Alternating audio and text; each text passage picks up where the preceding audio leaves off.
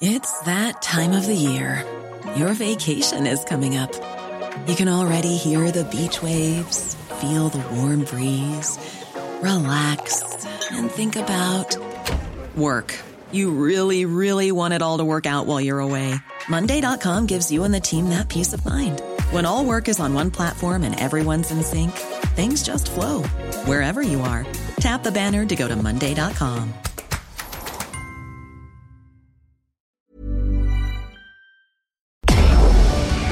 Tarde a tarde, lo que necesitas saber de forma ligera, con un tono accesible. Solórzano, el referente informativo.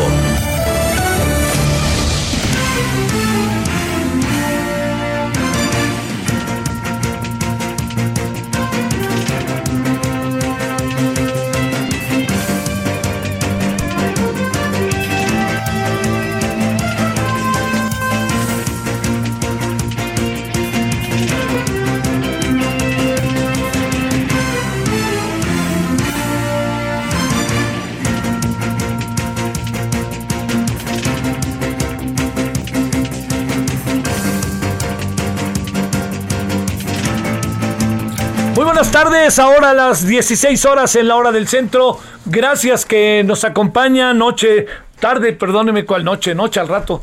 Tarde de día, miércoles, mitad de semana, 12 de mayo del 2021. Le agradezco en nombre de todas, todos los que hacen posible la emisión. Le agradezco en nombre personal, Javier Solórzano, su servidor. Estamos en la Ciudad de México en el 98.5 de, de frecuencia modulada. Y si le parece a usted, eh, pues bueno, de aquí hasta las 18 horas estaremos eh, conversando, poniendo temas en la mesa, informando. Yo espero que, que todo eso le pueda resultar de, de- de su interés y, y bueno, yo diría que, que no podemos eh, por ningún motivo como pasar por alto muchas de las cosas que pues nos podrán gustar, no gustar, pero están entre nosotros y ameritan y merecen toda la atención porque al final eh, no solamente es que tenga que ver con que usted decidirá que, por quién votará o por qué opción, etcétera, el día 6 de junio, sino eh, digamos que la cotidianidad de la vida obliga a que todos estemos a las vivas, que no nos pase por alto lo que sucede cotidianamente. Bueno, eh, mire, eh, primero eh, en- entiendo que hoy eh, la, la mañanera, que de por sí tiende a ser fustigable, ríspida, pero más bien ríspida para quienes son señalados por el presidente, o, o ruda, el presidente me da la impresión de que hasta medio la goza, pero hoy de nuevo el tema de los medios en la mesa me parece que, y también los institutos de autónomos o las ONGs pues se llevaron buena parte de- del planteamiento del presidente. Yo cada vez me da la impresión de que hay más evidencias de la interpretación que hace el presidente de lo que está pasando. ¿A qué voy? A que eh, a que si este si nosotros estamos ante una situación en donde eh, digamos eh, eh, este las la- la- las condiciones en la que los medios de comunicación se desarrollan se desenvuelven que merecen todo tipo de críticas incluso de la sociedad también habrá que ver que esa es otra parte en donde los medios y quizá las redes, en esa actitud crítica, terminan por colocarse para el propio presidente como la oposición. Lo que hoy hizo cuando mostró el Consejo Directivo, el Consejo Asesor Rectifico del Instituto Mexicano contra la Corrupción, yo le voy a decir, ese grupo que usted vio, tiene ahí creo que como 10 años, ¿eh? así de fácil. Y el señor Claudio González, que no nos gusta o lo que usted quiera, también ya no está ahí, ¿eh? y desde hace como un año por ahí, o un poquito menos. Nos decía el otro día este eh, María Amparo Casar. Entonces, eh, lo, que, lo que le quiero decir con esto es que eh, si se está colocando como la oposición de, del presidente, los medios, algunos, porque hay otros que qué bárbaro, ¿eh? están de la mano, pero van caminando hasta entrelazados los dedos. Este, bueno, si van de la mano con el presidente, este, si están,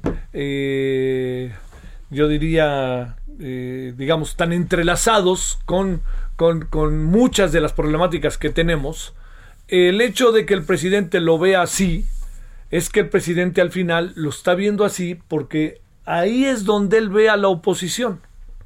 Y no considera tan en serio, o no, en serio no sería la palabra, pero no considera tan apremiante atender esa oposición partidista, porque presume que a través de organizaciones sociales o periodistas o lo que fuera, el ataque sistemático en su contra, así lo ve él, tiene que ver con la oposición a él.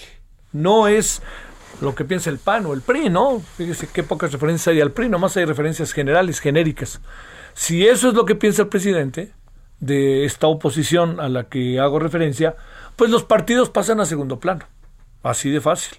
Para el presidente la verdadera oposición tiene nombre y apellido y ese es el, los señores Aguilares Camines, los señores Krause, los, todo eso, ¿no? Ahí los trae en la mira, las María Amparo Casar, ahora ya sumó a Jacqueline Pechard, no conozco también a Aguilar Camín y Enrique Krause, sé de su obra y hay parte de, su obra que me parece formidable. Hay muchos juicios que hacen que a mí no necesariamente los comparte, pero yo creo que se vale, ¿no? Pero digamos, yo he practicado mucho con María Amparo Casar y María Amparo Casar a lo largo de mucho tiempo ha sido pues bueno, me parece que muy coherente con la lucha por la democracia, la transparencia, la rendición de cuentas.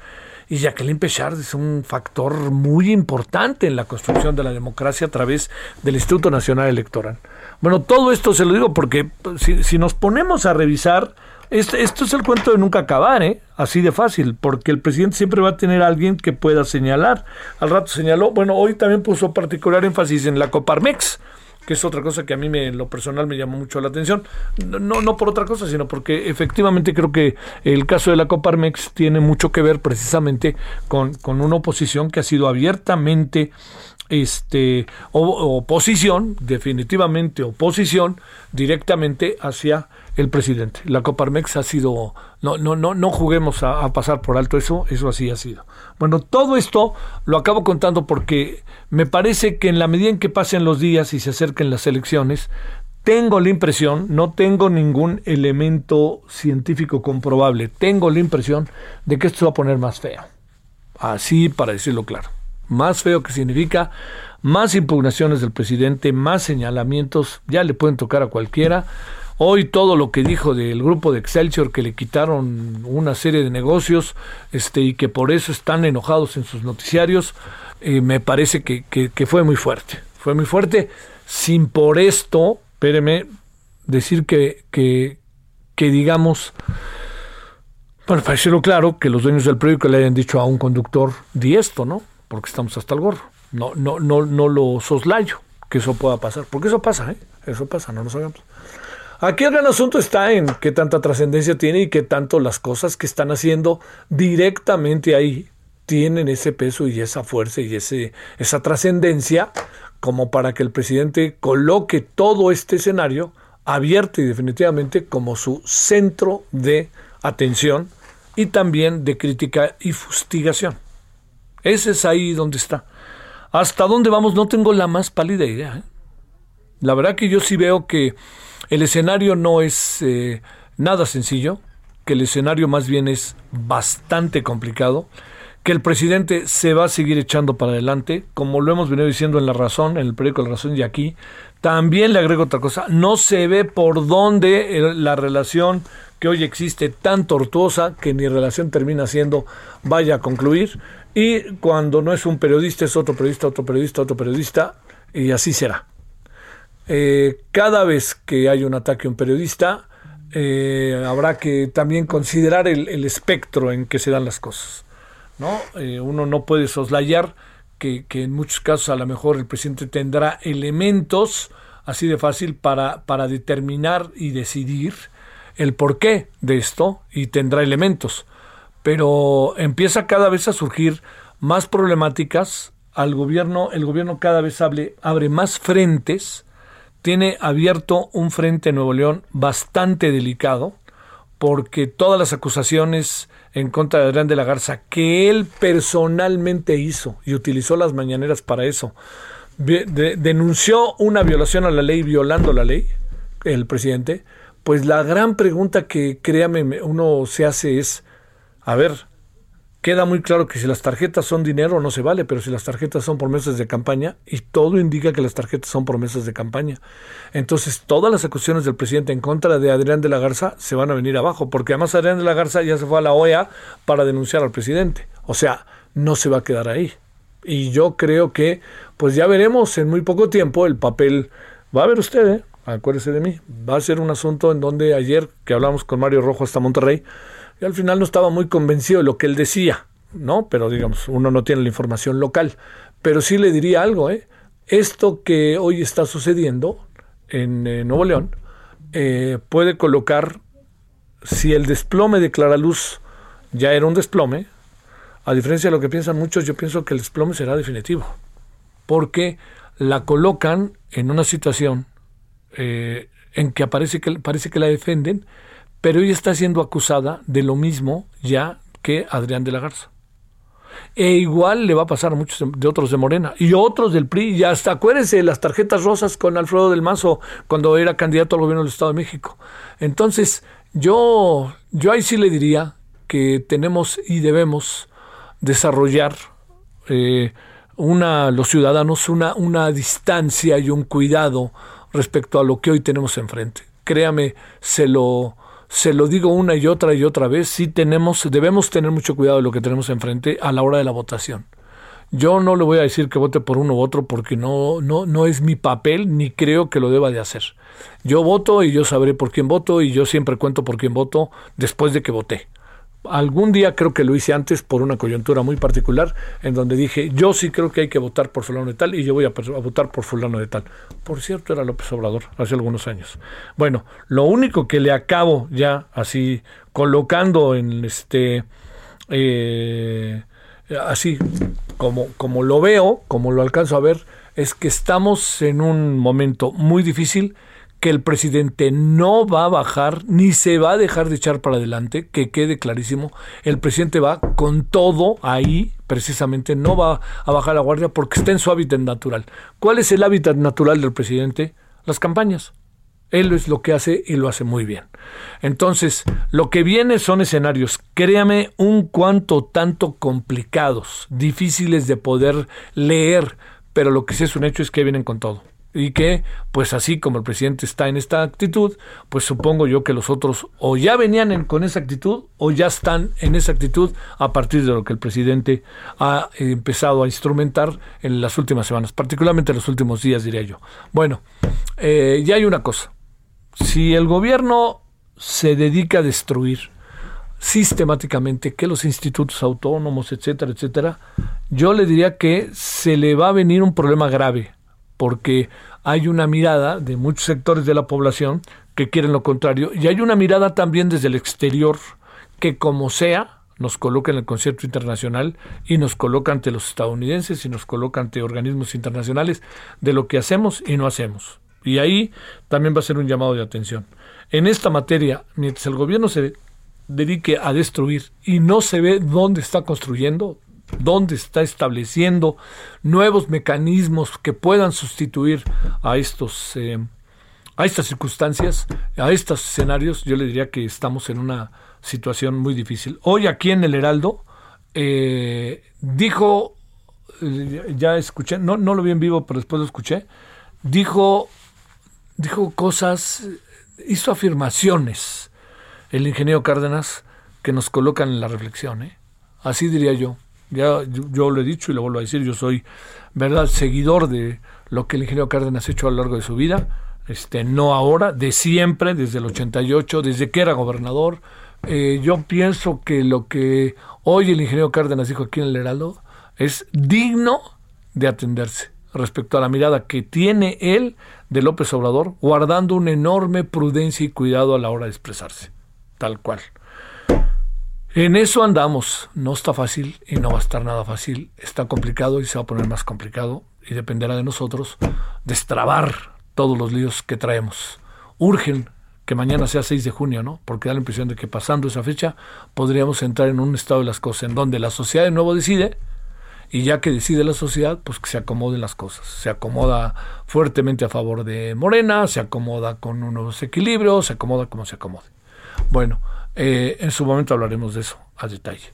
16-14 en este miércoles 20, 12, rectifico, 12, miércoles 12 de mayo del 2021. Bueno, vamos entonces con los asuntos del día. Solórzano, el referente informativo.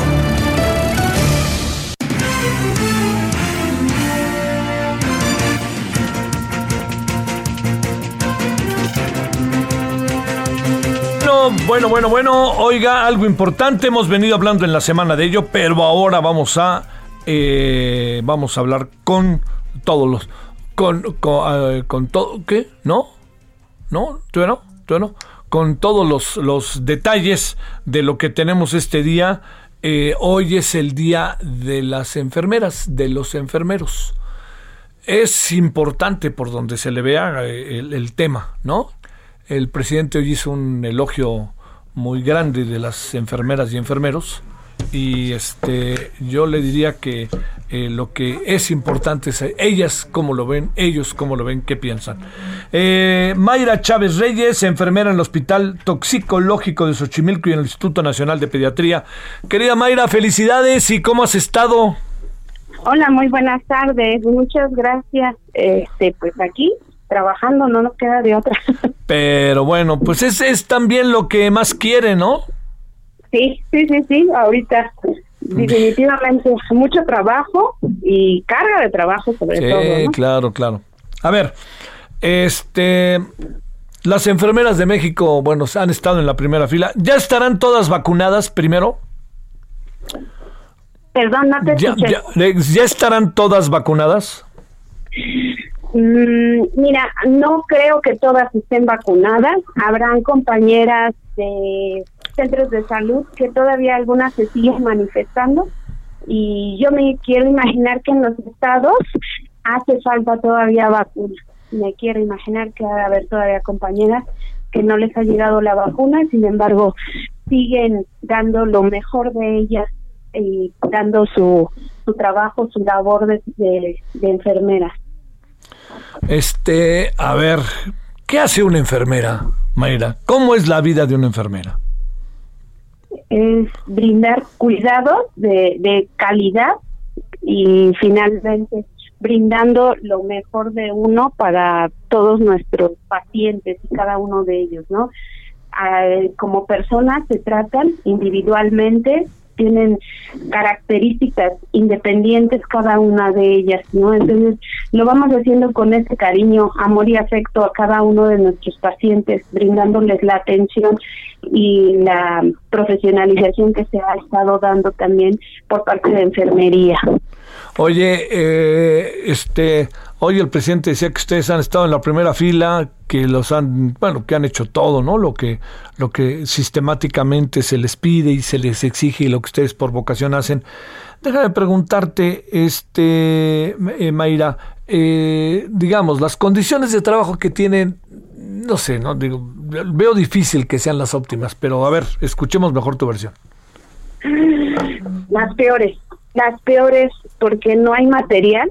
Desafortunadamente somos los más sacrificados actualmente, hay mucho paciente, pero falta muchísimo material, ¿no? Guantes, tela adhesiva, yelcos, hace falta mucho material y eso hace que nuestro trabajo, si en un procedimiento íbamos a tardar de 10 a 15 minutos, pues se tarde uno una hora o media hora en conseguir el material, más aparte a hacer el procedimiento. Entonces, la verdad es que sí hace falta mucho material en los diferentes puntos de atención, sea COVID o no sea COVID, estamos necesitando mucho material.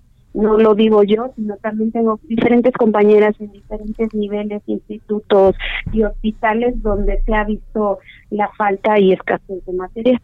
Sí, que eso es este importante. A ver, y a ti en tu caso, ¿qué es lo que has vivido, Mayra? Y más este en, en el área tan estratégica que estás, que es el Instituto Nacional de, de Pediatría y el Hospital Toxicológico de Xochimilco. Ahí, ¿cómo han estado las cosas?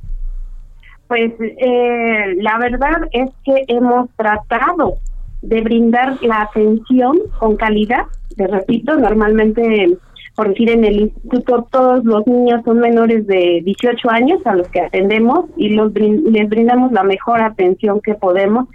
que desafortunadamente, que es lo que te digo, nos hacen más difícil el trabajo con la escasez de material. Es difícil porque hay compañeras que están de resguardo desde hace un año. Eh, finalmente las compañeras que se embarazaron están de incapacidad o están ahorita por la estancia materna, más aparte las compañeras que nos llegamos a contaminar o contagiar con este virus y se van de, incapacidad, más aparte las compañeras que están a lo mejor estudiando y demás. Entonces, se ve mucha carga de trabajo, muchísima carga de trabajo y aparte en casa, la parte de ser mamá, eh, que ahora también somos maestras y que nos toca estar enfrente de la computadora apoyando a nuestros hijos y demás. Entonces tenemos carga de trabajo en el trabajo, en la familia, con los hijos y mucha sobrecarga. Sí, mucha, pues, sobrecarga. Sí, sí. Oye, este, compañeras, compañeros que hayan estado, este, eh, contagiados y que lamentablemente hayan fallecido, ¿sabes de muchos? ¿Sabes qué sabes? Bueno, eh, la verdad que sí hay varias compañeras que eh, han perdido esta batalla. desafortunadamente el estado de salud de muchas de nosotras nunca ha sido el ideal exactamente porque pues a veces no llevamos una dieta balanceada y una nutrición pues la ideal, ¿verdad? Ah. Entonces esto no nos ha favorecido. Tenemos que cambiar el ritmo de vida, yo creo que no nada más nosotros, sino toda la sociedad bajarle al azúcar, bajarle a la sal, comer balanceado ah. y, y favorecer todo nuestro ritmo de vida y mejorándolo con ejercicio y salud, que finalmente eso también lo tenemos que ir cambiando, cambiar hábitos, totalmente todos nuestros hábitos tenemos que ir cambiándolos día a día. Oye, Mayra, ¿te acuerdas al principio de la pandemia que siempre será un asunto atender, ¿no? Siempre será un asunto atender el hecho de si se minimizó al principio. Yo soy de la idea que sí me, se minimizó al, principio, pero bueno, más allá de ello, lo que te pregunto es, ¿te acuerdas al principio cuando ustedes iban vestidas de enfermeras o enfermeros, médicos y la gente se asustaba y vete a saber si no hasta agredía? Sí, sí, sí. De hecho, bueno, lejos de dar orgullo, muchas compañeras ya tenían pánico, ¿no? De, salir uniformados. Entonces, pues, sí es la parte difícil, no te creas. Oye, pero ustedes han hecho un trabajo formidable, la verdad, la verdad, la verdad, porque pues este además se han jugado el tiro, como luego se dice. ¿Cómo qué dice la familia, mi querida Mayra, de todo lo que haces? Que no están también medio asustados, inquietos y dicen, "No, no entres", alguna cosa así. es mucho miedo. Eh, al principio teníamos miedo, yo creo que todos nos enfrentamos a un pavor y un miedo de querer o de poder contagiar a tus seres queridos, ¿no? A tus padres, a tus hijos, a tus a tu pareja, ¿no? Eh, entonces, pues es miedo, mucho miedo, incertidumbre, la ignorancia, la verdad es que nos invadió a todos y actualmente pues ya lo hacemos un poquito con más eh, cariño, afecto, tenemos que ir trabajando también esa parte, ir perdiendo el miedo y ir trabajando, porque al final del día, pues esta es nuestra labor, ¿no? Esto es lo que nos tocó vivir y lo hacemos con mucho cariño y respeto hacia todos nuestros pacientes, ¿no? Esa es la parte humanitaria de la enfermería. La verdad que con mucho afecto, todas mis compañeras, yo estoy segura que todos lo hacemos con mucho cariño, respeto y amor para desarrollarnos como seres humanos, porque somos cuidadores, ¿no? Primero que nada, las enfermeras somos cuidadores de seres de seres humanos, de personas y les tratamos con respeto, afecto y cariño. Pues te mando una felicitación antes que nada, Mayra, porque si uno sabe la importancia, porque uno ha sido hospitalizado, porque la gente de uno ha sido hospitalizada y uno sabe lo que significa que lleguen a las 3 de la mañana y les digan, por favor, ayúdenos. Ya sabes, ¿no? Y ahí están ustedes este, con un, seguramente cansadísimas, pero ahí están con nosotros. Y sobre todo, ¿tú ya te vacunaron? Sí. Qué bueno. Sí, Qué buenísimo. Sí. Qué buenísimo. Muchísimas gracias. Gracias. te mando un saludo, Mayra Chávez Reyes. Gracias, muchísimas gracias. Excelente tarde para todos. Ándale, para ti y para todas las enfermeras y los enfermeros. Muchas gracias. Bueno, este, a ver, eh, me, déjeme decirle que Bernardo Balbuena, Claro, el que, ahora sí que el que se ríe se lleva, señor Balbuena. Los dueños del Heraldo te dicen qué decir y qué no, Javier. Te lo pregunto con respeto. Es una muy buena pregunta, ¿eh? Este, a ver, eh, yo llevo mucho tiempo en esto y yo no he batallado porque eso no pase. Pero hay políticas de empresa que tienen que ver con cosas que tienen que ver con la empresa. Pero las cosas que tienen que ver con la empresa queda muy claro que yo pertenezco a ella. Y ahí estoy, ¿eh? Pero las cosas que no tienen que ver con la empresa, pues piénsele, Bernardo, imagínese después de tanto tiempo, no, pues uno se va por lo que uno cree, fundamentando lo que uno dice, por ahí va. Gracias, Bernardo, y sobre todo eso te lo pregunto con respeto, estuvo muy bueno. Gracias. El referente informativo regresa luego de una pausa. Estamos de regreso con el referente informativo.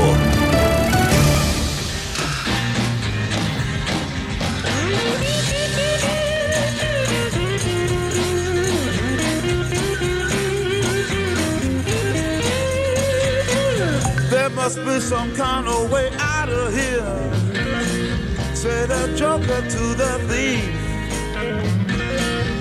There's too much confusion. I can't get no relief.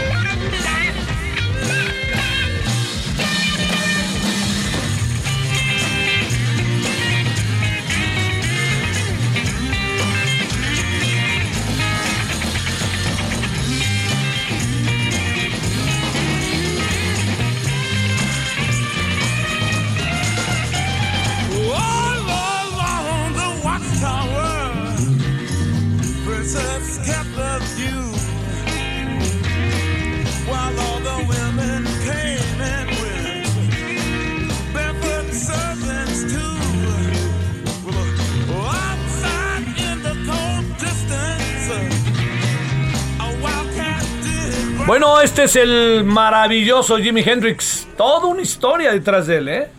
Y además, como, como un amigo rockero me decía, y cargado de leyendas urbanas del señor, leyendas del rock, son ciertas o no, vaya usted a saber. Pero sí era un personajazo Jimi Hendrix. Eh, hoy, eh, el 12 de mayo de 1967, lanzaba esto Are You Experienced? de la banda de Jimi Hendrix Experience, ¿no? Esto es All Long the Watchover de Jimi Hendrix, una maravilla, ¿eh? pero es, es siempre, entiendo que puede no gustar por en fin, lo que fuera, pero algo que sí cambió el rumbo de la música tuvo mucho que ver con la forma en que interpretaba la guitarra, el requinto. Era una cosa, es cosa hasta de que usted lo escuche. Pues yo lo que fue que a mí sí me gustaba. Digamos, entiendo que a lo mejor me agarró en el 67 cuando yo tenía como 18 años, o menos. No, mentira, tenía 15, 15, 7, 5, tenía 17. ¿No? Pero para que se dé, digo, pero estaba ahí, ¿no? Pues eran los Beatles, eran los Doors, los Rolling Stones, eran los, este, los Beatles, ya dije. Y toda la ola inglés. A mí me gustaban mucho los Kings. Me gustaba mucho You Really Got Me, que era una canción buenísima. La he escuchado ahora hasta con marimba. Ahí en las calles de nuestra ciudad. Y en, este, en centros, así como... Una vez la escuché en Cozumel. En una... Al otro lado de la isla. Que ya habíamos terminado de trabajar. Nos fuimos a dar una vuelta en moto, que fue una experiencia formidable. Y entonces estaba yo ahí sentado echándome una chela y de repente empiezan con el ton, ton, ton, ton, ton, con la marimba. No, hombre, fue buenísimo. Bueno, este. eh, bueno, aquí andamos. Gracias que sigue con nosotros. Y estamos con Jimmy Hendrix.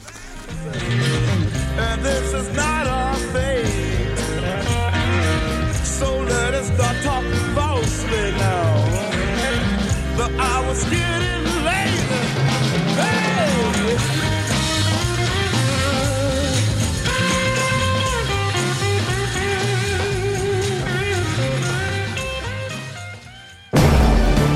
Solórzano, el referente informativo.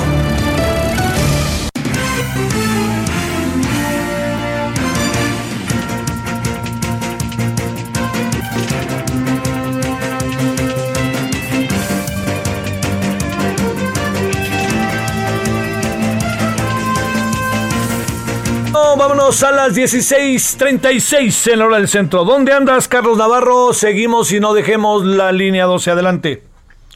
Buenas tardes, Javier. Te saludo con gusto a ti al auditorio desde la indómita Ciudad de México y es que comentarte que con el argumento de no politizar el incidente, la jefa de gobierno Claudia Sheinbaum reaccionó a los distintos mecanismos que busca implementar la oposición en los órganos legislativos, como lo son el Senado, la Cámara de Diputados y el Congreso local, para investigar el accidente de la línea 12 del metro e incluso removerla del cargo. En videoconferencia de prensa, la mandataria capitalina dio su postura recalcando que no debe entrar ningún asunto de politiquería.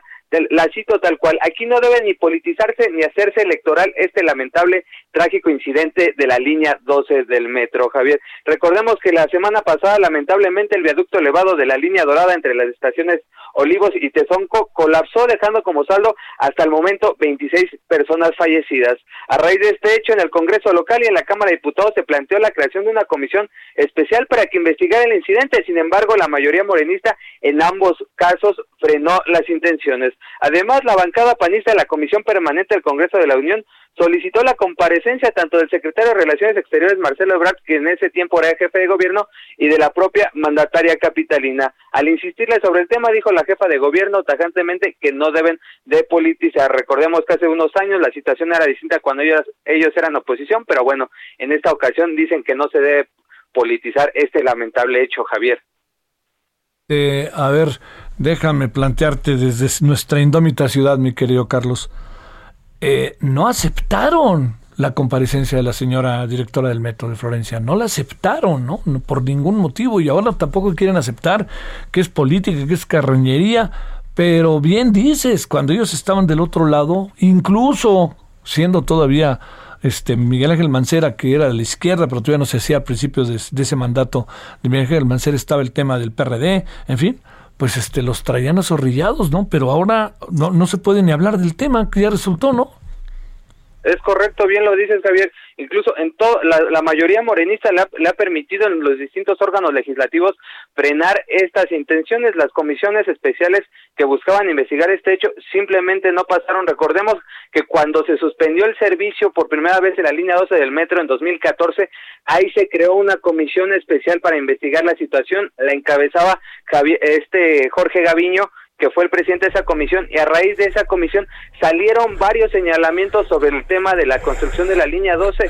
Fue muy útil ese documento, pero bueno, en esta ocasión dicen que no debe politizarse y simplemente no están pasando estas intenciones de que pues tengan que rendir cuentas sobre este lamentable hecho, Javier. Sale, pues, te- a ver, te, va una anécdota de nuestra indómita ciudad, mi querido Carlos.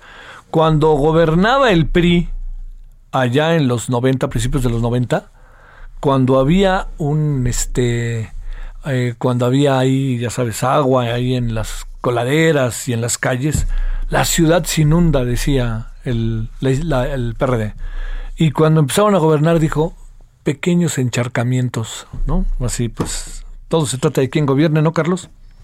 Dependiendo del lado que estén, ahí dicen, ahí señalan y adjetivan las situaciones, ¿no? Sí, bueno. Te mando un saludo, Carlos, buenas tardes. Hasta luego, buenas tardes, Javier. Sí. Ahora, que quede clarísimo, ¿eh? Esto lo decimos así, como lo decimos al revés, ¿no? O sea, ¿cuándo fue tan acucioso el PRI y el PAN con el tema del metro? Buena pregunta también, ¿no? O sea, estamos los ciudadanos entre ellos, ahí, más que entre ellos, ante ellos, dependiendo de ellos, sometidos a ellos, espero que no mucho. Bueno, vámonos, Misael Zavala, ¿dónde andas?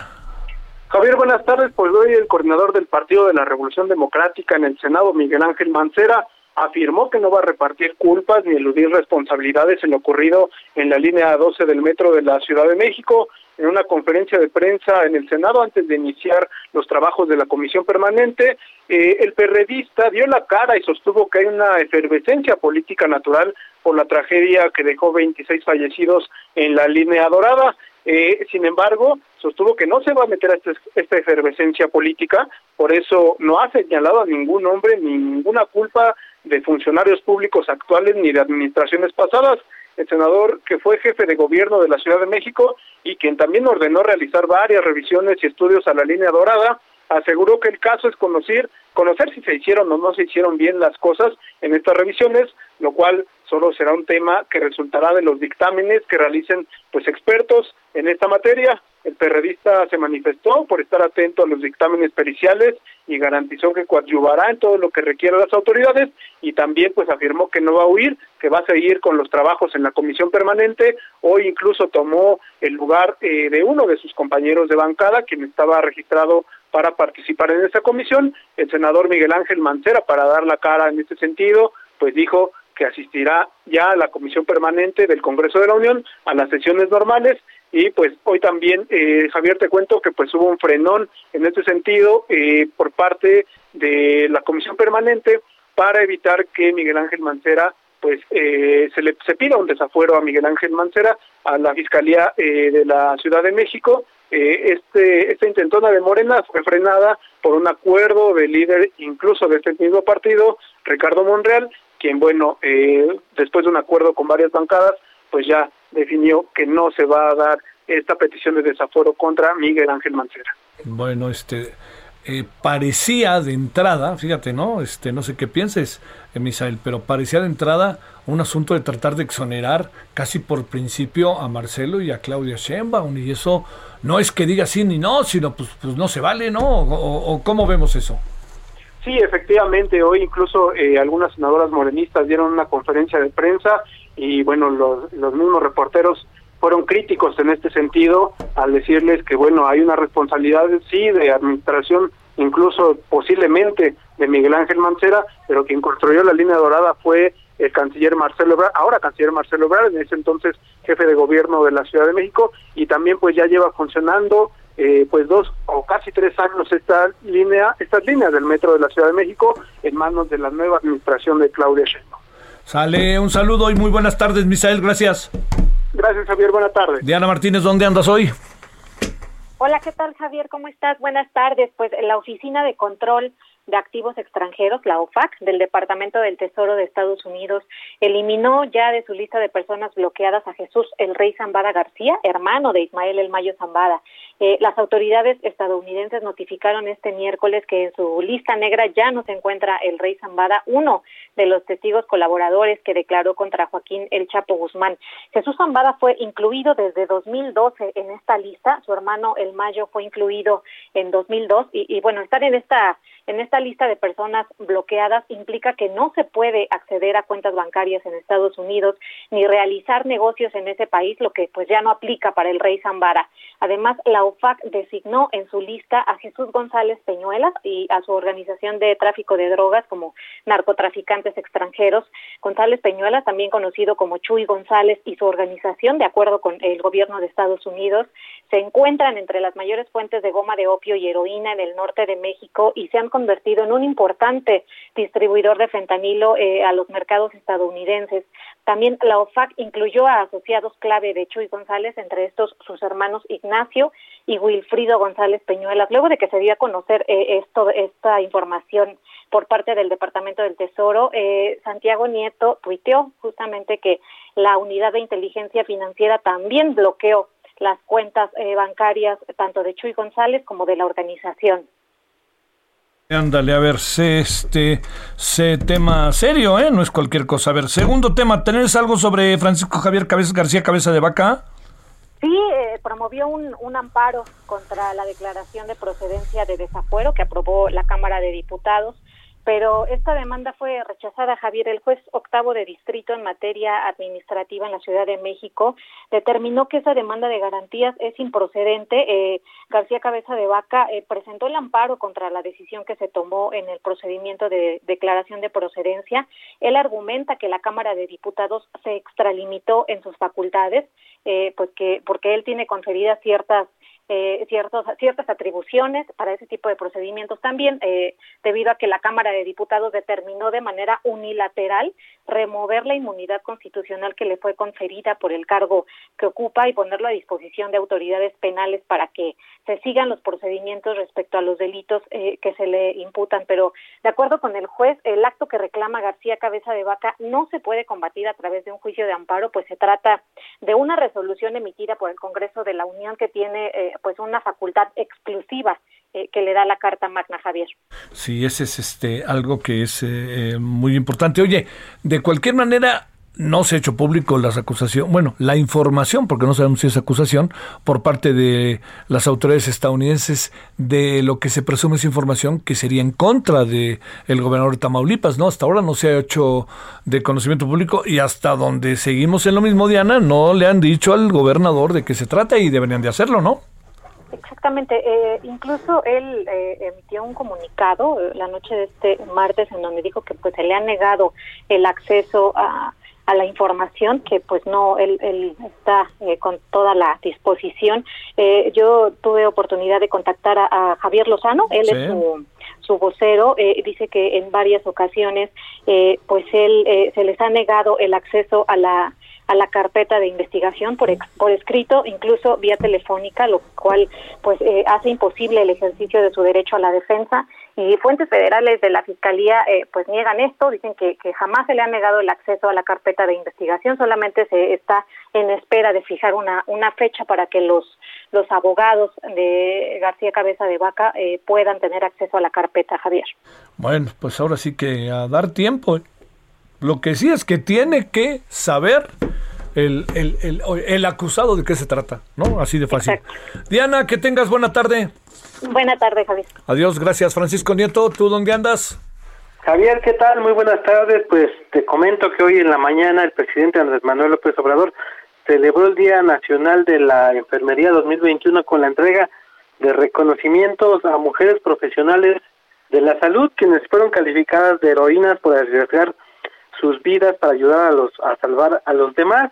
El presidente López Obrador junto con el secretario de Salud Jorge Coser entregaron estos reconocimientos a tres enfermeras. El presidente agradeció la labor de estas enfermeras y de los enfermeros del país y dijo que no se va a olvidar nunca la actitud solidaria, fraterna y humana de trabajadores de la salud que frente a la pandemia y sin conocimiento de cómo enfrentarlo, pues decidieron arriesgar sus vidas para salvar la vida de otros seres humanos. También agradeció que no se haya escuchado el canto de las sirenas que al principio de la pandemia buscaban politizar eh, que no hicieron ningún paro las enfermeras y que siguen ayudando en el actual plan de vacunación y también en la mañana estuvo el director de Petróleos Mexicanos Octavio Romero Oropesa quien eh, informó que la paraestatal pues tiene 11 temas pendientes en su agenda que van desde la renegociación de contratos hasta la recompra de plantas que fueron vendidas en pasadas administraciones habló de, de unas plantas de hidrógeno eh, que eran parte de, la infraestructura de la refinería de Tula y de la refinería de Madero. El presidente explicó que eh, pues se van a tratar de renegociar estos contratos. También se explicó que eh, el tema del gas LP tiene que ver con los incrementos tienen que ver eh, con eh, abusos de los de los distribuidores explicó que en los lugares donde Pemex está distribuyendo el gas pues eh, el gas pues el gas LP es mucho más barato y pero en lugares donde los distribuidores pues están entregando el gas es donde es cada vez mucho más mucho más caro. Y también el presidente se refirió a esta polémica que todavía se está dando sobre el tema de las elecciones.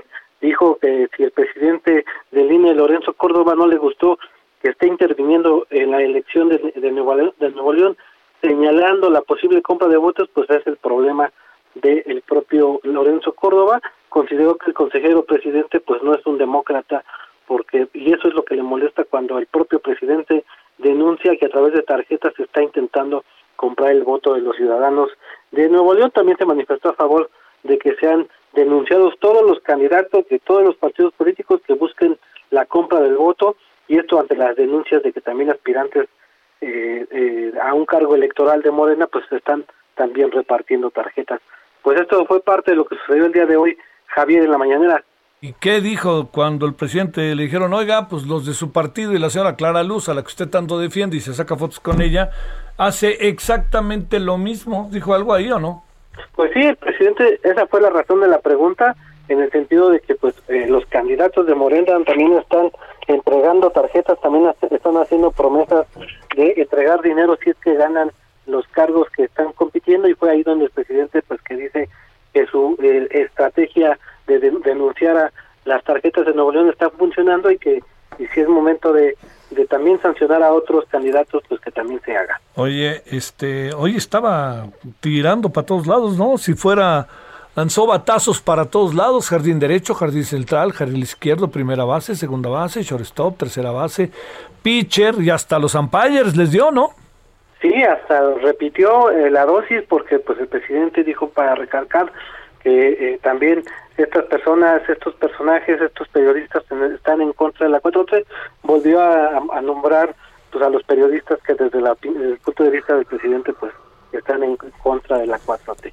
A ver qué dice del ingeniero Cárdenas de lo que dijo hoy en la mañana, ¿no? Que este que no tiene la más pálida idea de lo que significa eso de 4T, ¿no?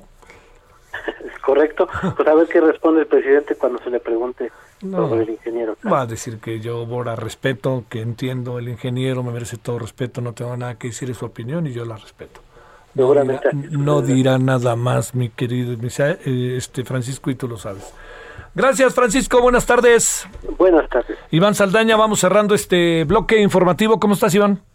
¿Qué tal, Javier? Buenas tardes y buenas tardes al auditorio. Informarles brevemente que el grupo parlamentario del PT en la Cámara de Diputados interpuso este miércoles ante la Fiscalía General de Justicia de la Ciudad de México una denuncia de hechos en contra del ex jefe de gobierno capitalino Miguel Ángel Mancera y del ex director general del metro Jorge Ga- Gaviño para que se les investigue por el colapso de un tramo de la línea 12 del metro bajo los supuestos delitos, Javier, como homicidio y abandono de sus responsabilidades en el ejercicio público. Esta denuncia fue presentada el día de hoy por el vicecoordinador de la bancada, Benjamín Robles Montoya, y su compañera Karina Rojo, y la ratificaron el mismo día al salir de las instalaciones de esta fiscalía en la colonia Doctores. Adelantaron también que el día de mañana van a promover el desafuero del senador Miguel Ángel Mancera.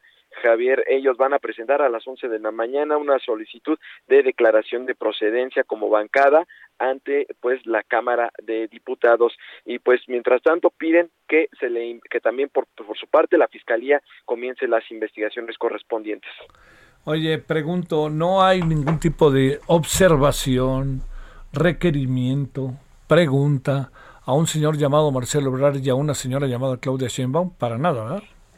Precisamente se le preguntó eso a Benjamín Robles, quien contestó casualmente en esto sí dijo, no soy Ministerio Público, pero para mí el responsable es Miguel Ángel Mancera y Jorge Gaviño, para también para los diputados del PT, porque precisamente se apuntó, se le preguntó sobre qué responsabilidades, si veía responsabilidades en el actual canciller Marcelo Ebrard y también eh, pues en, en, la actual jefa de gobierno Claudia Sheinbaum, pero eso fue lo que contestó deslindando, deslindando más bien a los funcionarios también de este bueno, gobierno. Pues para mí el mejor equipo del mundo es el Guadalajara y ya ves. Este, pero bueno, muchas gracias. Sale Iván. Buenas tardes, Javier, a todos. Buenas, muchas gracias. Este, bueno, vámonos a, a la pausa. Déjeme decirle algunos de los asuntos que están ahí circulando en este momento que me parece importantes. Este, había por ahí algo. Eh, a ver, eh, Ciro Murayama manda un, un, un tweet eh, diría yo, no casualmente lo manda, que quede claro el consejero, este, que dice, es falso que se vaya a posponer la elección del 6 de junio, es mentira que se pueda votar con la credencial de otra persona, hay que retirarse el cubrebocas un instante mientras se comprueba la identidad de cada lector. Y también hay otra por ahí que me pareció relevante, este, eh, que el Pleno del Instituto Federal de Telecomunicaciones, MX, aprueba interponer controversia constitucional en contra de diversas disposiciones del decreto por el que se crea el Padrón Nacional de Usuarios de Telefonía Móvil. O sea, viene un pasito adelante ese tema, favorable me parece, para cuestionar, para discutir, debatir el famoso, este, el, el ¿no? El, el padrón de los teléfonos, con los teléfonos. Bueno, vamos a una pausa, estamos de vuelta. El referente informativo regresa luego de una pausa. Tarde a tarde, lo que necesitas saber de forma ligera, con un tono accesible. Solórzano, el referente informativo.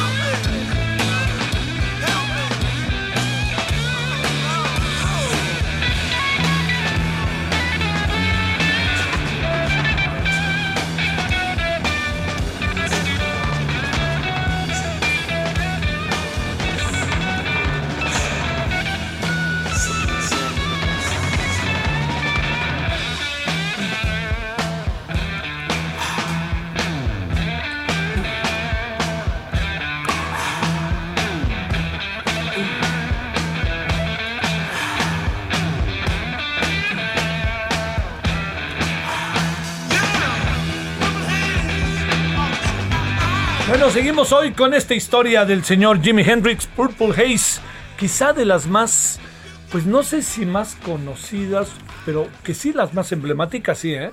Este era eh, de las meras meras Are You Experience, es el disco que lanzaba, eh, que dio a conocer en 1967, un 12 de mayo, con su banda que se llamaba Jimi Hendrix Experience. Bueno, luego fatalmente murió de manera muy, muy, muy, bueno, pues fue, fue todo un caso de nuevo, otra vez, ¿no? De estos casos de grandes rockeros, grandes músicos que pierden la vida o deciden perder su vida. 17 con 12 en hora del centro.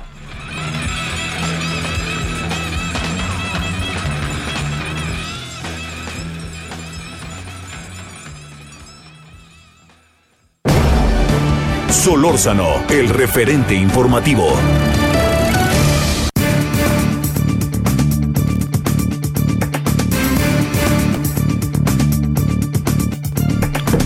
Bueno, vámonos a las 17 con 3 en la hora del centro.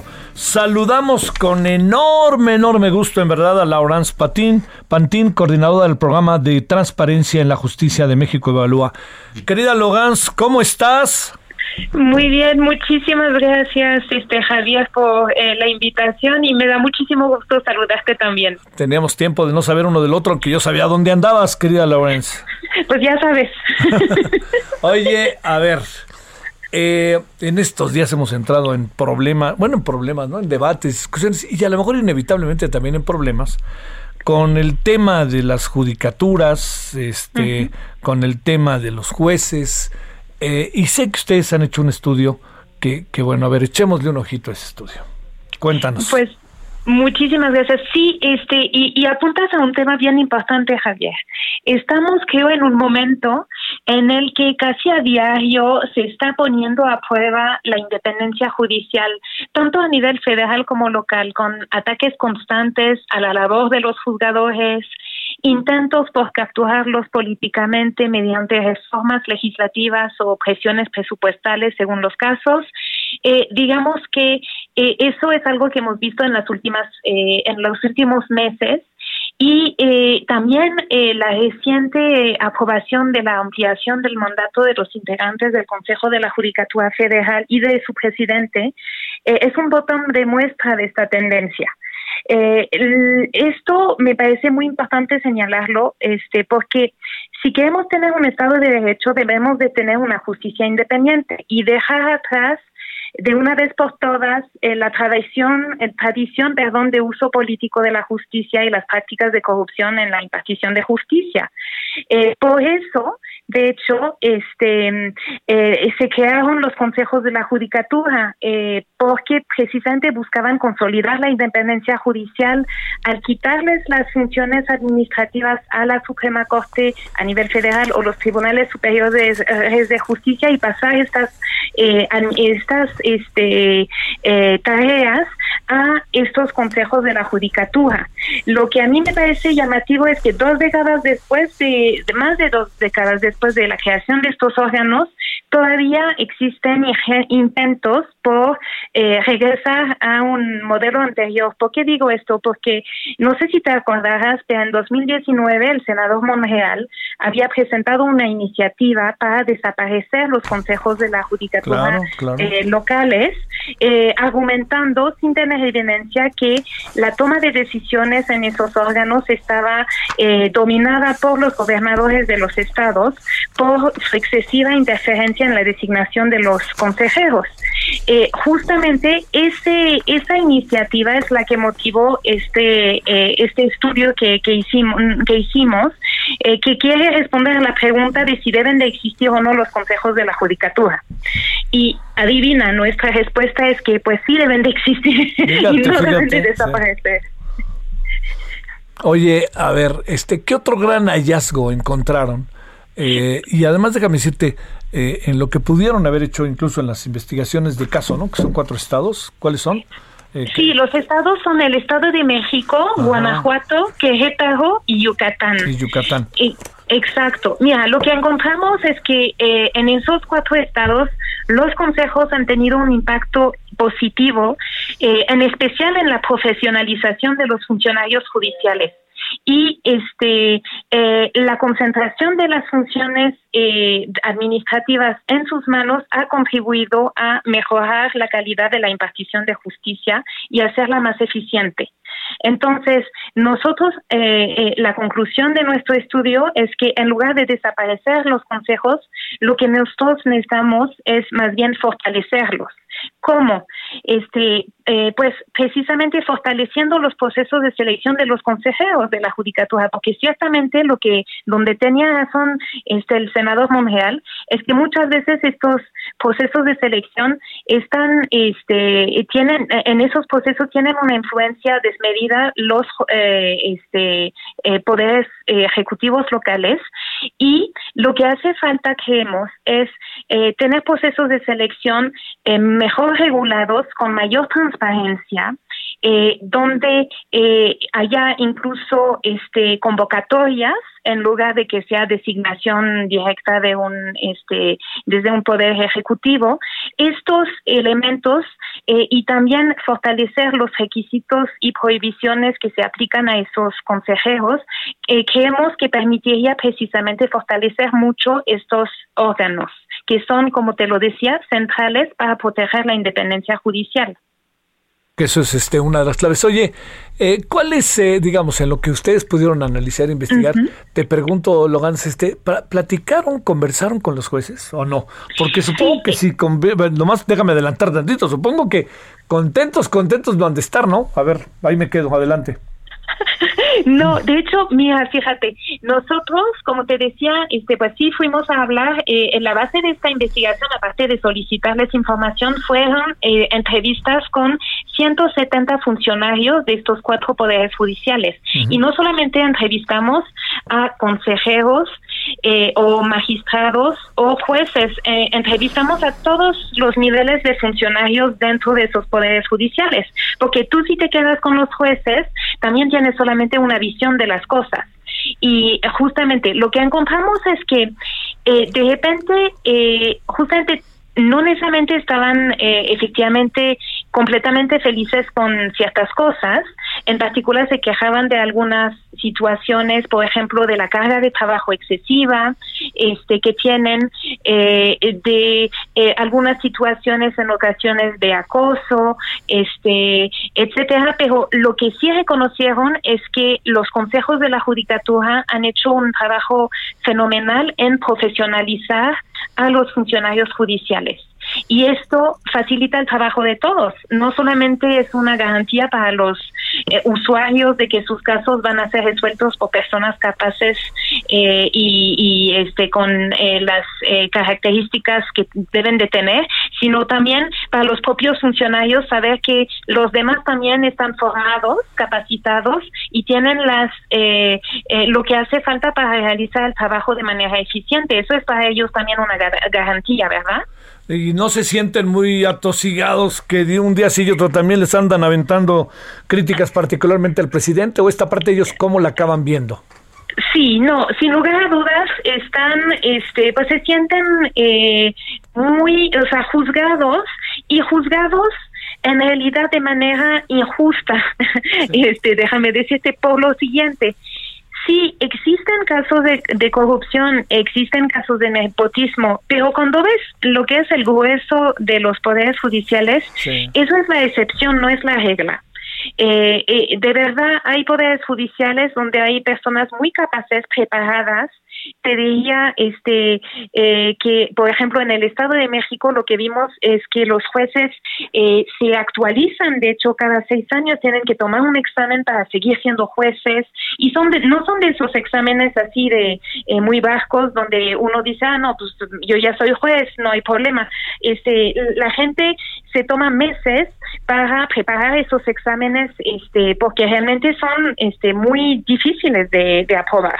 Entonces no son, o sea, la percepción que tienen ellos es que se les juzga por eh, los que dan la mala imagen a la institución. Híjole, es que eso sí es, sí es. Oye, y digamos, esas esas carpetas que de repente tienen enfrente han de ser una locura la cantidad de información y la cantidad de cosas que tienen que ir resolviendo, ¿no? Porque además no necesariamente tienen un sistema, no sé, las computadoras no necesariamente les han llegado, no les ha llegado desde todo el trabajo, a lo mejor siguen con sus máquinas Loganzo Olivetti, ¿no? Bueno, pues lo que nosotros vimos este, es que la verdad eh, hay efectivamente una gran disparidad eh, entre poderes judiciales en lo que es el uso de nuevas tecnologías.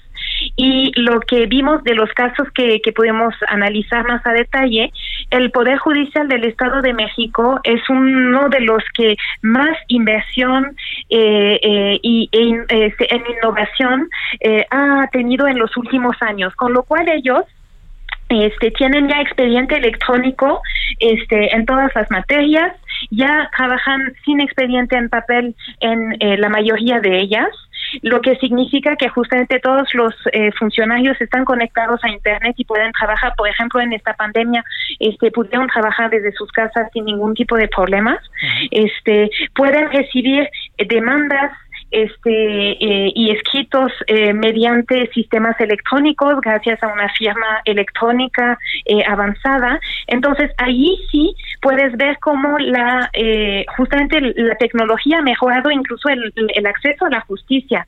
Pero sin lugar a dudas esto no es la regla en todo el país De hecho, tenemos otro estudio que publicamos el año pasado, aprovecho, sobre este eh, el uso de nuevas tecnologías en los poderes judiciales en, México y en otras partes del mundo, este que pueden encontrar también en nuestra página si el tema les eh, interesa a nuestra audiencia, eh, donde justamente analizamos este tema. Oye, este, Logan, a ver, eh, de estas cosas que uno imagine, que imagina, entiendo que es un estudio nacional, pero con casos que podrían, muchas de las afirmaciones que en él se hace, extenderse a otros estados del país. Pero déjame, déjame ver, plantearte, el, el, criterio de selección, ¿no? De, Segundo, eh, el tema de, de, ya sabes, del nepotismo, que si mi tío lo meto acá, o mi mamá, o mi hermana, etcétera. Y tercero, ese tema tan fuerte que a veces es plata o plomo, ¿no? Cuando este, se acercan a los jueces. A ver, una reflexión sobre esos tres elementos, Logans. Claro, por supuesto. Mira, sobre el tema que decías de este, eh, el, el, tema del nepotismo. Eh, lo que nosotros observamos eh, es que en realidad en los poderes judiciales donde los procesos de selección son muy estrictos, por concurso de oposición con varias etapas, este, donde hay un jurado, este, en parte, este, compuesto por personas externas, este, académicos, etcétera. A veces incluso existen observadores externos que pueden eh, seguir el proceso de nombramiento, de, de, de, pues, de selección de los eh, funcionarios, jueces, este, magistrados, este, etcétera. En esos casos, el nepotismo no tiene lugar pues no puedes, porque en realidad tú tienes que llegar por tus méritos. Ahora, donde sí hay mucho, por ejemplo, donde hemos visto este casos de nepotismo, este es eh, precisamente en la parte de los funcionarios a veces administrativos, porque allí este hay no hay procesos de selección tan eh, pues eh, regulados eh, y ahí es donde de repente eh, en algunos poderes judiciales puedes eh, llegar a ver que hay magistrados, consejeros, este, gente que allí mete a familiares eh, o conocidos o amigos, ¿no? Eso es, por eso es bien importante precisamente eh, que justamente haya eh, una profesionalización tanto de los funcionarios jurisdiccionales como de los administrativos.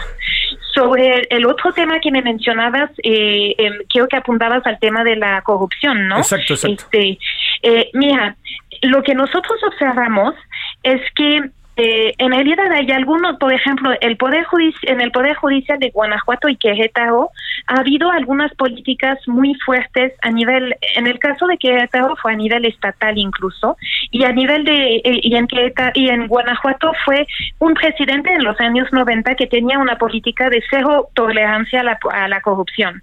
Y cualquier persona que encontraban eh, haciendo algo indebido tenía que salirse del poder judicial. Esto hizo que en esos poderes judiciales, incluso entrevistamos no solamente de hecho a funcionarios eh, de, esos poderes judiciales, pero en estos cuatro estados donde fuimos también entrevistamos a actores externos, litigantes, eh, representantes del legislativo y del ejecutivo. Ellos nos dijeron que allí hay muy baja corrupción. Y lo que vimos también es que eh, en, en, los otros poderes judiciales cuando hay corrupción, a veces eh, no necesariamente es la corrupción que uno piensa, ¿sabes? De yo te pago para comprar una, una sentencia. Este puede ser corrupción eh, de otro tipo, mm, de te doy un regalito, te doy, te traigo, te, te llevo este, eh, pues un algo, un, detallito, este, no necesariamente para influenciar de un caso, pero para ponerme bien contigo. ¿Me explico? Ah. Y eso, el tema es que los funcionarios a veces no lo detectan como corrupción y entonces es muy difícil allí que puedas este pues eh, digamos eh, combatir unas prácticas que nadie ve como un problema Entonces, creemos que allí hay todavía algún trabajo que hacer. También lo que hemos visto es que no hay políticas integrales justamente en la actualidad de combate a la corrupción en esos poderes judiciales, pero acciones aisladas que van sumando pero sería este ideal que hubiera como una política más integral en esos aspectos, ¿no? Sí, claro. Oye, a ver, por último, este, el estudio puede estar muy padre y todo, mi querida Laureán, pero ¿a dónde, a ¿a dónde va? ¿Qué hacen con él?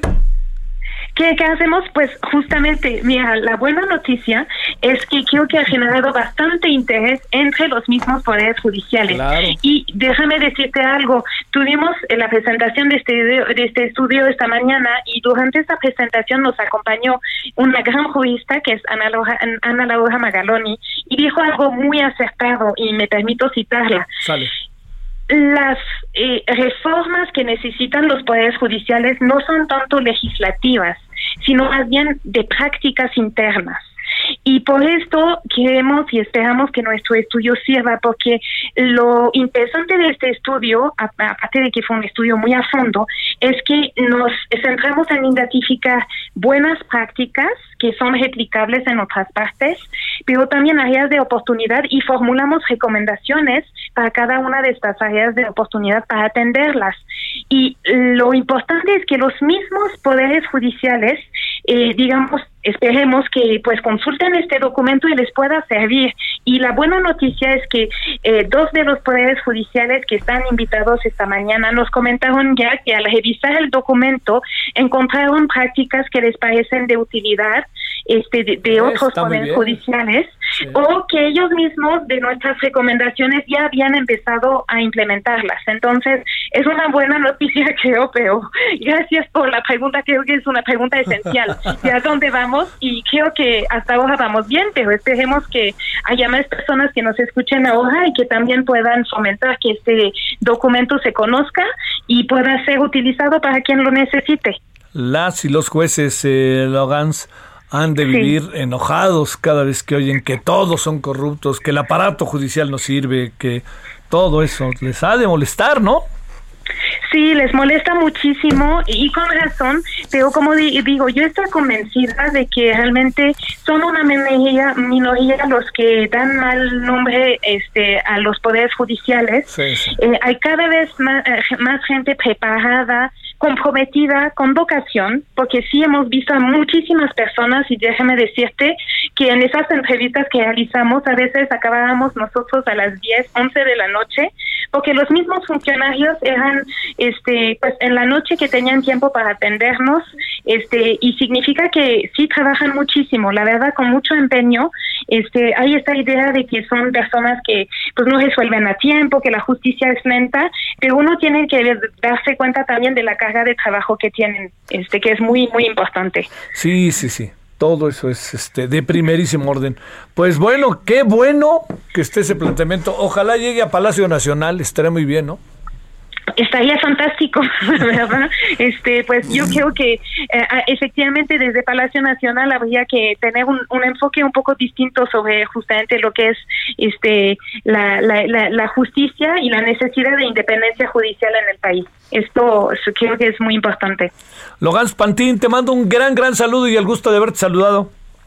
Muchísimas gracias Javier por la oportunidad y yo también te mando un gran saludo aquí a los que nos escuchan. Gracias, hasta luego Logans. Bueno, vámonos a las 17 con 21 en la hora del centro. Solórzano, el referente informativo.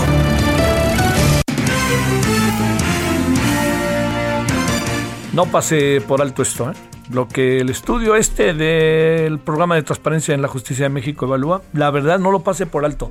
Es que es muy fácil de repente, y no lo digo por las expresiones, en este caso por las expresiones del presidente, es muy fácil decir, es que la corrupción, todos son corruptos. No, oiga, espéreme, distingamos bien los terrenos.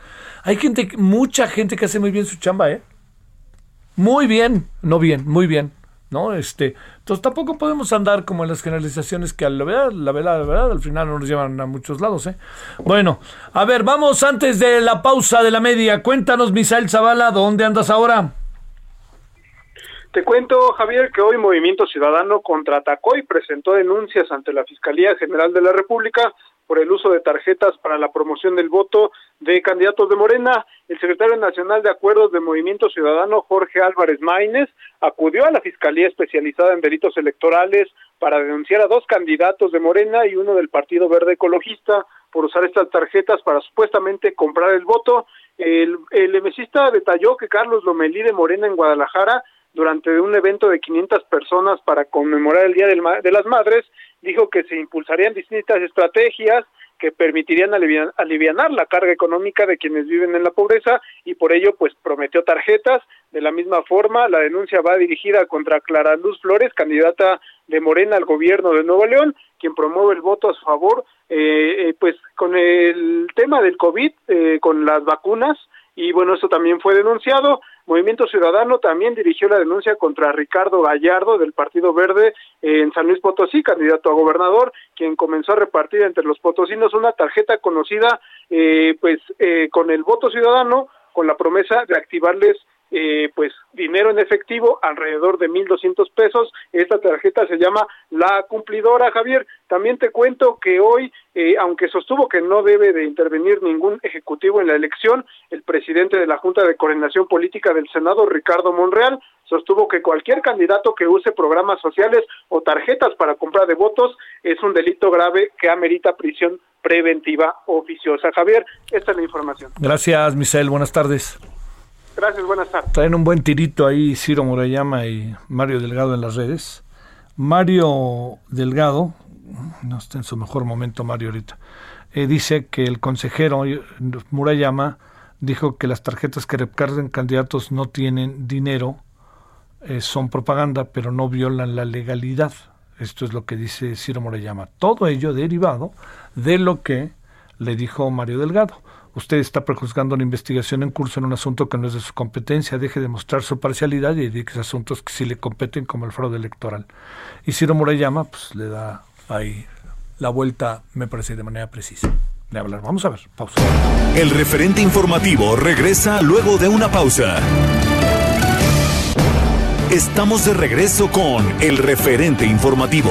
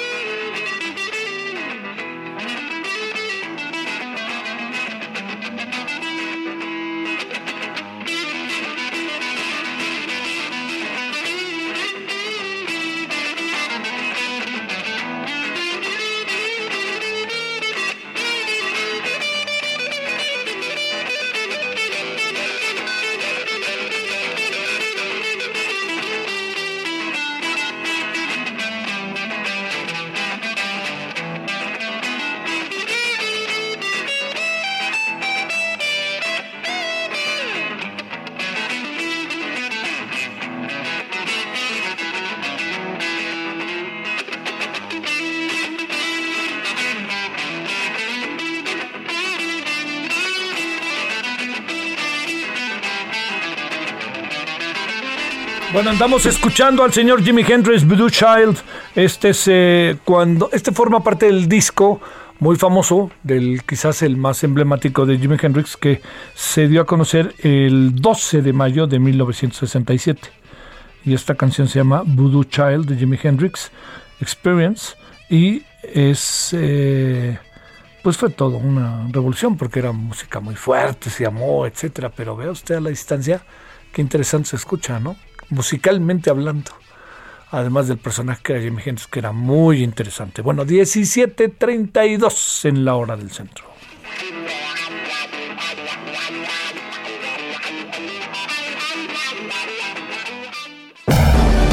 Solórzano, el referente informativo. El, el- el- entiendo la dinámica que traemos, que si las elecciones, que si el presidente, si las mañaneras, y que si Estados Unidos, y las broncas que trae España con si Pablo Iglesias, y que lo que estará pasando en Chile, lo que quiera. pero se ha desatado un conflicto que puede a todos los que vivimos en este planeta afectarle. Y es un conflicto serio, porque es, pues, ya está siendo brutalmente mediático. Hablemos de él. Bueno, más bien que hable quien sabe. Eh, le hemos pedido a Iliana Rodríguez, profesora investigadora interna, e internacionalista, que esté con usted y con nosotros. Iliana, profesora, ¿cómo has estado? Gracias. Sí, a todo tu auditorio. Mucha, muchas gracias que estás con nosotros, Iliana. A ver, eh, yo te diría, ¿cuál es el ABC de lo que está pasando?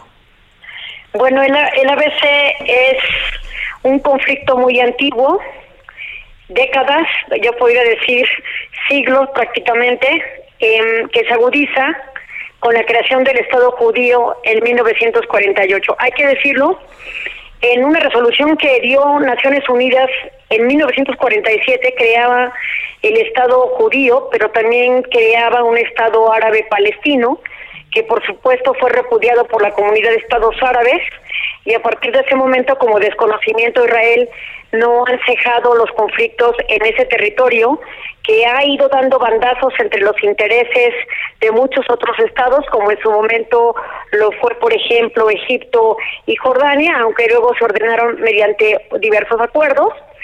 Eh, entonces es una historia mucho, muy larga, la del pueblo palestino, pero también la del pueblo judío de, de Israel prácticamente, porque en ese territorio coexisten judíos, cristianos y musulmanes, tratando de tener un asentamiento. Aquí la gran problemática es que eh, la autoridad palestina, que corresponde a un movimiento de liberación nacional, el único que queda en la historia del mundo, no alcanza a ser reconocido como un Estado. Eso limita sus oportunidades de protesta, de reconocimiento y de defensa y de aliados. Eh, al no tener fronteras delimitadas como tal, constantemente vemos la ocupación de territorios donde el derecho internacional público ya se ha pronunciado a través de Naciones Unidas de la, de la ilegalidad de estos. Pero también hay que decirlo, en este ABC en los últimos días después del Ramadán y justamente en el día de Jerusalén que celebran los israelíes, justo en esta explanada donde convergen diferentes centros ceremoniales, mezquitas, el Muro de las Lamentaciones y otros que dividen incluso las tradiciones de ambos pueblos, se dieron enfrentamientos de protesta por palestinos en contra de israelíes por las últimas eh, ocupaciones y desalojos en, en determinadas regiones de, de, de, la propia Cisjordania y de Gaza. Así es que eh, se enfrentaron a la policía, por supuesto, hubieron más decesos del lado de palestinos que de israelíes y eso provocó la ira también de Hamas, esta facción política que para muchos también es considerada un grupo terrorista, que por supuesto repelió este tipo de disturbios en contra de los palestinos mediante lanzamientos de diversos cohetes e inclusive de dos misiles, a lo cual eh, Israel regresó con una legítima defensa respondiendo con la misma intensidad y el fuego no ha cejado. Se ha eh, se han demostrado daños colaterales de muertes de decesos de más de una treintena de civiles y en la mayoría niños y por supuesto también daños al patrimonio de los individuos, ¿no? lo que tiene que ser los bienes de los civiles. Y lo que estamos observando es que no se está respetando por ninguna de las partes los principios básicos que limitan a los conflictos este derecho internacional humanitario, donde no se está dando el principio de proporcionalidad en cuanto a la intensidad de las agresiones de unos y otros y el tipo de armamento que se ocupa, no se está dando el principio de humanidad, de respeto a diferentes derechos que tienen los seres humanos, como el derecho a la vida, no se está dando el derecho, el principio de distinción, donde precisamente se tienen que diferenciar a los civiles de las fuerzas rebeldes o las fuerzas agresoras, no se están respetando muchos, muchos principios que convergen de la sociedad, eh, de la comunidad internacional en su conjunto. Eh, no hay que expiar culpas de unos y otros, sino simplemente medir el escalamiento de la violencia para tratar de detener por parte de la comunidad internacional lo que estamos viendo en este momento, donde Netanyahu, que formó gobierno recientemente por parte de Israel, ha dicho que seguirán en este conflicto repeliendo las agresiones de Palestina. Ay, ay, ay, a ver, déjame plantearte este lo siguiente, Ileana. El, el ataque eh, el, primer ataque, este, eh, digamos, fue, eh, la, protesta es en buena medida porque de repente no hay manera de distinguir los territorios o, o a qué se debe o, o- o qué es lo que detona una cosa que hoy, créemelo, visto así se ve fuertísimo, no sé tú qué pienses, pero se ve, digamos, como uno ve un edificio de 12 pisos cayéndose, este, como bien dices, los niños eh, muertos, ¿qué, qué es exactamente? eh? A ver, ¿qué, por, por- Eh, por qué las cosas se ponen así? Sí, claro, mira, es, es imposible no dejar de invocar a la historia y desde la fundación del Estado judío en un territorio que se dice pertenecía a árabes, particularmente a los palestinos, pero donde también ha quedado demostrado el paso sí de los judíos que pudieron haberse asentado en otro territorio y sin embargo ellos reclamaban precisamente como parte de su territorio Jerusalén, la tierra sagrada que hoy día está dividida en dos, eh, Jerusalén oriental para Israel y Jerusalén del este para los palestinos, ambos reclamando ese territorio sagrado. Eh, ellos reclaman ese derecho, pero antiguamente hay una figura que permitía a los estados el expansionismo y el acrecentamiento de sus territorios y darles un título sobre de estos, que era precisamente la ocupación. Y la ocupación era una forma de adquisición territorial, que era una ocupación efectiva, donde se demostraba prácticamente res nullius o territorio de nadie, pero aquí sí habían ya palestinos. Entonces, uno de los argumentos de Palestina es que ese territorio nunca debió haber sido ocupado por los israelíes. Sin embargo, ya con el paso de la historia y el nacimiento de figuras legales como la ONU, el mandato del Reino Unido que terminó y le, le posibilitó a Israel el ser independiente después de la resolución 181 en 1947, ya ha pasado mucho tiempo en donde estas formas de adquisición territorial, Javier, han quedado proscritas o prohibidas por el derecho internacional. Entonces, me parece que hoy día la comunidad internacional tiene que sentarse justamente a reconocer qué territorios corresponden a una y otra parte. Jerusalén era un territorio que se pretendía como una ciudad internacional que nunca debió llegar a perte- pertenecer a ninguno de ellos. Eh, debió quedar bajo el régimen de la administración internacional. Pero los hechos ahora es que están ocupados por ambas partes y unas quieren tener mucho más ventaja dentro del propio Jerusalén, que hoy día es la manzana de la discordia. Entonces, me parece que Naciones Unidas y sobre todo Antonio Guterres, el secretario general, que tiene la capacidad de ser, eh, hacer buenos oficios de esta figura para llamar a las partes a negociar, es relevante, pero también el respaldo de la comunidad internacional que tiene que intervenir. Mira, hoy sesionaba Naciones Unidas en este tema y ya han detenido cualquier resolución. Parece ser que a petición de Estados Unidos que esté pidiendo, está pidiendo que, que se permita a las partes tratar de resolver. Pero esta omisión y este silencio de Naciones Unidas ignora que no es necesario que pase por el Consejo de Seguridad una resolución que pacifique de acuerdo al capítulo 7 de la Carta de Naciones Unidas. Hay una resolución, la 377 de 1950 llamada Unión Pro Paz, donde la Asamblea General, los 193 estados, pueden emitir una resolución vinculante ante la amenaza quebrantamiento de la paz o una amenaza a la seguridad internacional. Y yo creo que con lo que Netanyahu ha dicho de que no cejarán en esta escalada de violencia, prácticamente es como hasta que se canse Palestina o a ver quién aguanta primero, me parece que no estamos respondiendo como comunidad internacional y las organizaciones internacionales no están demostrando su efectividad. Híjole, oye, a ver, Ileana, él, él- él dijo, vamos a atacarlos como nunca habían soñado o imaginado, algo así dijo el señor Netanyahu.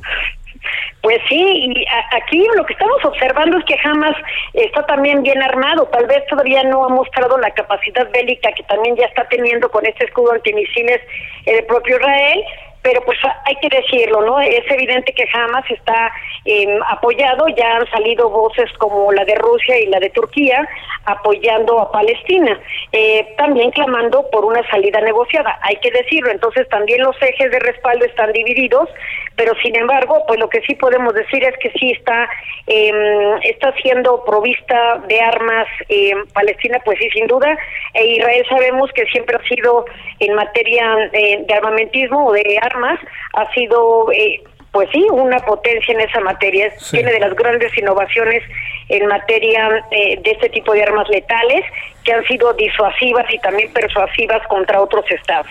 Dice, entiendo el- o la causa que ve con simpatía a Israel. Israel tiene el derecho a defenderse. ¿Qué piensas de eso, Ileana? Sí, efectivamente, el derecho a defenderse nace de una figura jurídica, también regulada en el artículo 51 de la Carta de Naciones Unidas, que es la legítima defensa. Pero la legítima defensa es la respuesta a una agresión. Ellos consideran que la agresión fue precisamente iniciada, eh, precisamente ese día de Jerusalén, esta, en esta marcha, por los palestinos que apedrearon a, justamente a la policía israelí, pero pues eso nos remonta a 1987 con la primera intifada, también comenzó cuando se lanzaron piedras, ¿no? Eh, y también con la visita eh, por ahí de, de un eh, primer ministro de Israel al, al territorio sagrado, donde estaba también la mezquita sagrada. Entonces, vamos, si empezamos con esto, a mí me parece que no se están cuidando las posibilidades que da el derecho internacional para zanjar la responsabilidad que se pueda generar para ambas partes. Eh, es lamentable eh, eh, que el primer ministro de Israel piense así y que hasta acabar con Palestina, que es un pueblo que ha sido despojado, vejado y que finalmente carece el reconocimiento como Estado. A ver, eh, asuntos ahí finales, este. a ver, un país como México lo que le conviene es pedir que se pongan de acuerdo y colorín colorado, ¿verdad? Sí, y hay que decir una cosa, acuérdense que México en este momento estará por dos años, bueno, un poquito menos porque eh, eh, ya, ya queda poco en ese sentido. el tiempo, sí. Eh, en el Consejo de Seguridad. Entonces, este, ahí también habría que ver cuál es la postura de México como los países no permanentes o los estados no permanentes para ser cuidadosos y también, em, pues tampoco irnos con, un, con una condena que pueda ser adversa a los intereses que tenemos como país, pero sí con una postura congruente a los derechos humanos que tanto estamos defendiendo. Este, ahora, lo que sí es que lo que hagamos o no hagamos, de que va a tener consecuencias, va a tener consecuencias porque pues el mundo ya no, no puedes estar jugando todo el partido aislado, ¿no? Sí, no, no eh, seguimos viendo cómo se mantienen eh, los aliados de unos y otros territorios en este tipo de disputas territoriales que pueden ser mucho, muy importantes y peligrosas. La, Liga Árabe, por ejemplo, ayer ya condenó estos hechos y ha llamado a la Corte Penal Internacional a traer el asunto para imputar responsabilidad eh, particularmente a Netanyahu y a quienes eh, comandan estas acciones desde el Estado de Israel. Sí, sí, sí. Oye, a ver, este, ¿de qué tamaño, para cerrar, querida Ileana? Bueno, por cierto, están informando que Israel declara toque de queda en una ciudad árabe judía golpeada por la violencia que pues es lo que en buena medida estás diciendo que eso son consecuencias este eh, propias de lo que está sucediendo. Eso es lo primero. Pero lo segundo que te pregunto es, eh, el, el, el, hecho de que haya habido una eh, que haya habido una eh, un ataque que casi en segundos haya tirado un edificio de 12 pisos, pues de qué armamento, Ileán, estamos hablando? fíjate que esto es interesante porque precisamente allí encontramos y observamos este llamado de principio de proporcionalidad en el derecho internacional humanitario. Mm y, donde precisamente lo que se observa es que no puede haber una utilización desmedida de determinado tipo de armas o sanciones que puedan atacar a, a los civiles en particular e incluso eh, generar daños o muertes innecesarias. Eh, entonces sí me parece que se están violentando todos muchos principios, pero en particular en, en la escena que tú estás comentando de mm, esta mortal arma, pues sí estamos viendo que este principio de proporcionalidad no se está dando. Y aquí el derecho internacional humanitario tendría que estar haciéndose valor, valer, porque es un derecho finalmente imperativo que ningún Estado puede desconocer, aun si no haya suscrito los convenios eh, que promueven este tipo de principios. Así es que sería también una situación para investigar, porque mira, en los conflictos armados internacionales y no internacionales, es cierto que los combatientes pueden tener objetivos militares para obtener una ventaja y debilitar al contrario. Sin embargo, un objetivo militar no puede estar en áreas donde están los civiles, a menos que se demuestre que esos edificios tenían escondiendo, por ejemplo, Claro, o eran centros claro, de operación sí. de militares o de algún tipo de, de célula que organiza este tipo de movimientos. Si en ese edificio había ocultos quienes dirigían estos movimientos arteros, evidentemente automáticamente se convierte en un objetivo militar. Y a lo mejor sí hay muertes de civiles, pero aquí también entra, otra, entra otro principio, que es el principio de necesidad, que te dice, oye, si, si tú estás viendo que allí hay comandos dirigiendo estos ataques, pero también hay niños, pues ahí tienes que, que considerar, se debería privilegiar a los civiles, es cierto, pero como se tienen que tomar decisiones tan rápidas, finalmente se generan estos daños colaterales, pero el propósito de ventaja a eliminar el objetivo militar se ha logrado y vas debilitando a ese movimiento. Entonces yo lo que pienso es que Netanyahu, eh, no olvídate de que está haciendo gala del armamento que tiene Israel, que repito, tecnológicamente hablando es de los más avanzados en estas materias. Eh, lo que estoy observando es que está cansando a Palestina hasta ver hasta dónde llega su capacidad reactiva. Pero entonces habría que hacer un recuento de saldos al final para hacer valer el derecho internacional e imputar responsabilidad individual por todas estas muertes innecesarias que se están generando. Híjole. Perdóname, estamos en un lío mayúsculo. A ver, déjame plantearte un último asunto. Eh, haber tirado ese edificio de 12 pisos en un 2x3 confirma lo que dices, ¿verdad? Sí. Así de fácil. Ileana, te mando un gran saludo y el agradecimiento que estuviste con nosotros. Siempre un privilegio participar contigo, Javier. Cuídate mucho. Igualmente tú, por favor. Gracias. Ileana Hasta Rodríguez, pronto, profesora, investigadora e internacionalista. Buena mirada, precisa.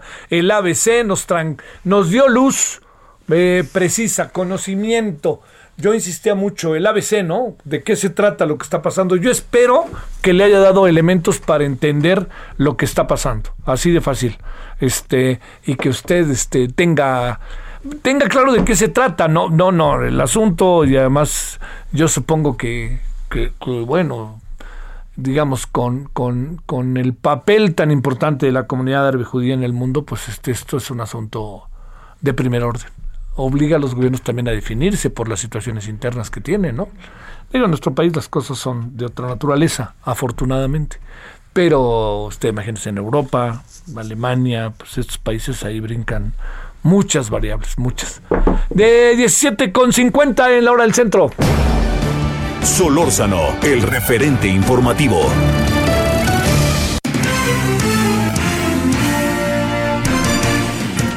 Bueno, vámonos con la indómita Ciudad de México, como dice Carlos Navarro. Cuéntanos qué traemos por acá, Carlos. Buenas tardes, Javier. Te saludo con gusto a ti al auditorio y comentarte que hoy las primeras 77 mujeres embarazadas fueron vacunadas contra la COVID-19 en la Ciudad de México, informó hoy el gobierno local. Se trata de aquellas que están a partir de la novena semana de gestación y son residentes de la alcaldía Cuauhtémoc, por lo que acudieron a las sedes de la Biblioteca Vasconcelos y la Escuela Primaria Benito Juárez. Hoy en videoconferencia de prensa, la jefa de gobierno Claudia Sheinbaum informó que ninguno de los casos hubo una reacción adversa. Y es que recordarás que ayer el gobierno de México y también la, la Ciudad de México anunciaron que iban a comenzarse a vacunar a las mujeres embarazadas pues habían ubicado que existe evidencia de que la infección por la enfermedad COVID-19 en este sector puede presentar un mayor riesgo de fallecimiento. Comentarte, Javier, que ya serán las próximas alcaldías donde las mujeres puedan acudir con las personas de 50 a 59 años de edad, mientras que las alcaldías eh, Gustavo Amadero, Magdalena Contreras, Milpalta y Coajimalpa, que ya recibieron la vacuna de personas de 50 a 59 años de edad, el sábado se estarán dando detalles para que estas mujeres embarazadas puedan acudir por su vacuna contra la COVID-19. Recordarles que se pueden registrar en el sitio mivacuna.salud.gov.mx. Les recuerdo es mivacuna.salud.gov.mx para que ahí se les dé la fecha, la cita, el horario para que puedan acudir sin mayor inconveniente. Así es que las primeras mujeres embarazadas en la Ciudad de México ya fueron vacunadas contra la COVID-19, Javier. Esa es una gran noticia, ¿no? Sí, sí, después de justamente que el, gobierno de México ayer anunciara que pues ya se podían vacunar inmediatamente en la Ciudad de México, eh, dieron la información para que acudieran a vacunarse, pues ya tienen evidencia que la enfermedad se puede desarrollar de manera más grave en las mujeres embarazadas y bueno, hay que prevenir esta situación principalmente porque la tasa de mortalidad en este sector había aumentado de manera muy grave en este año en comparación con el previo, Javier. Sale, Carlos, gracias, buenas tardes. Hasta luego, buenas tardes. Bueno, y en el fin de esta emisión, ya estamos mero mero acabando, nos vamos con París Salazar para cerrar. Adelante, París.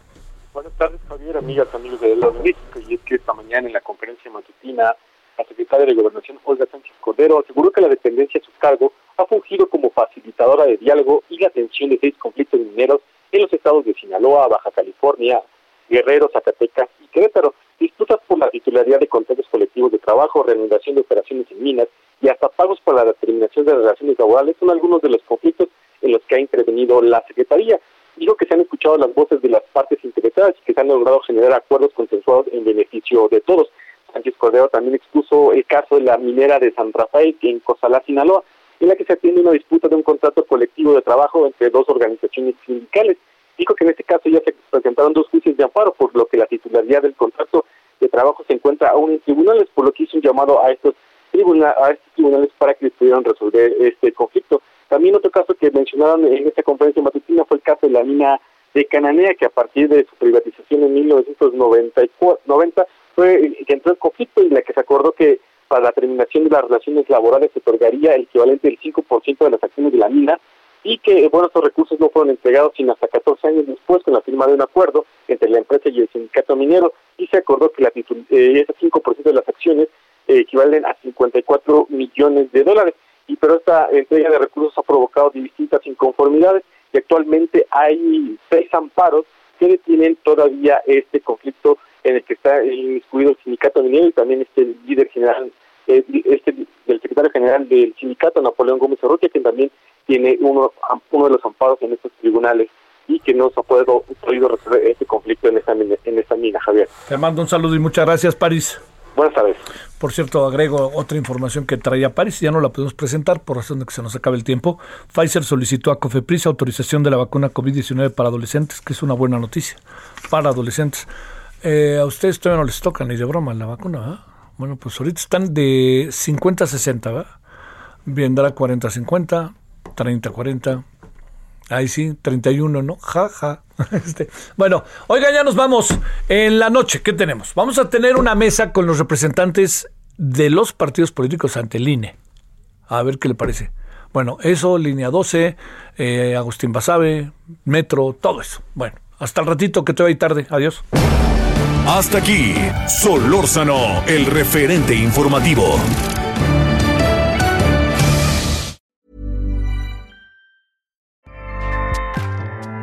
ACAST powers the world's best podcasts. Here's a show that we recommend.